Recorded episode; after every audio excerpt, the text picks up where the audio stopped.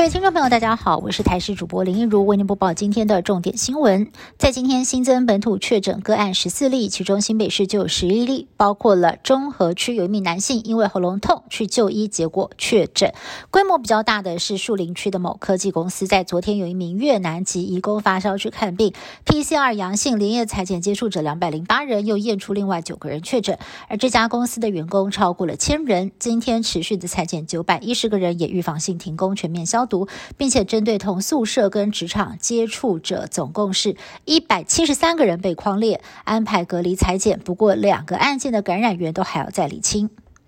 基隆新增了四例感染源不明的染疫个案，其中两个人还是侦查队的员警。一调发现，二十四号晚间，第一警分局的侦查队小队长陪同另外一名发烧的女性友人就医，结果两个人裁检都是阳性。进一步的框列，还有同桌用餐的朋友也确诊了。另外，第二分局的侦查队队长也被框列裁检，同样染疫。他还曾经在二十四号的警察局表扬参会当中接受了市长林佑昌颁奖。两个人当时有短暂的脱下。口罩来拍照，因此市长也要居隔三天，成为了全台湾第一位进行居家隔离的县市首长。所幸他一采的结果是阴性。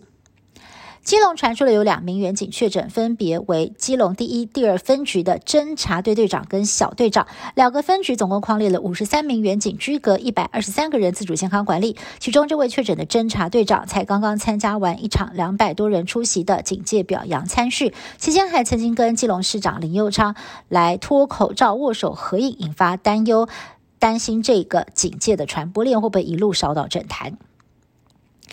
在今天出现了不少的不明感染源，包括了新北树林科技公司群聚，还有基隆警察确诊。这几天新增了不少本土个案，也让毒理专家张明威担忧，说现在才是疫情真正危险的时候。他认为，像是二十四号新增的十五例当中，全部都是突破性感染，病毒有可能会趁乱跑出来，就像是去年疫情最严峻的时候。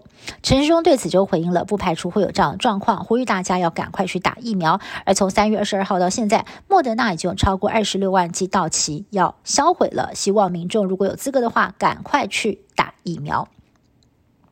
美国总统拜登结束在比利时布鲁塞尔一系列的峰会，下一站来到了位处北约东翼的波兰，搭飞机直接飞到波兰跟乌克兰边境的城市热舒夫，由波兰总统杜达亲自接机。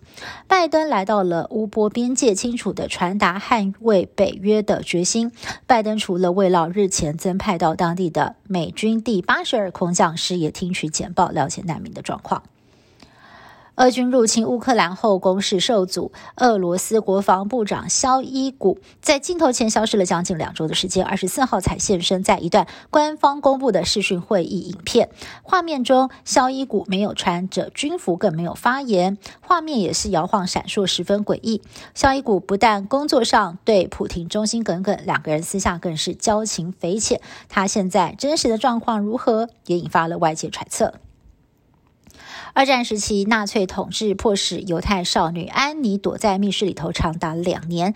当时她只能靠着写日记撑过苦闷。而在今天的乌克兰，很多人就像是当年的安妮一样，他们面对俄罗斯的侵略，选择透过文字记录下战争的日常，也让世人看到了战火之下一般人的故事。以上新闻是由台视新闻部制作，感谢您的收听。更多新闻内容，请您持续锁定台视各界新闻以及台视新闻 YouTube 频道。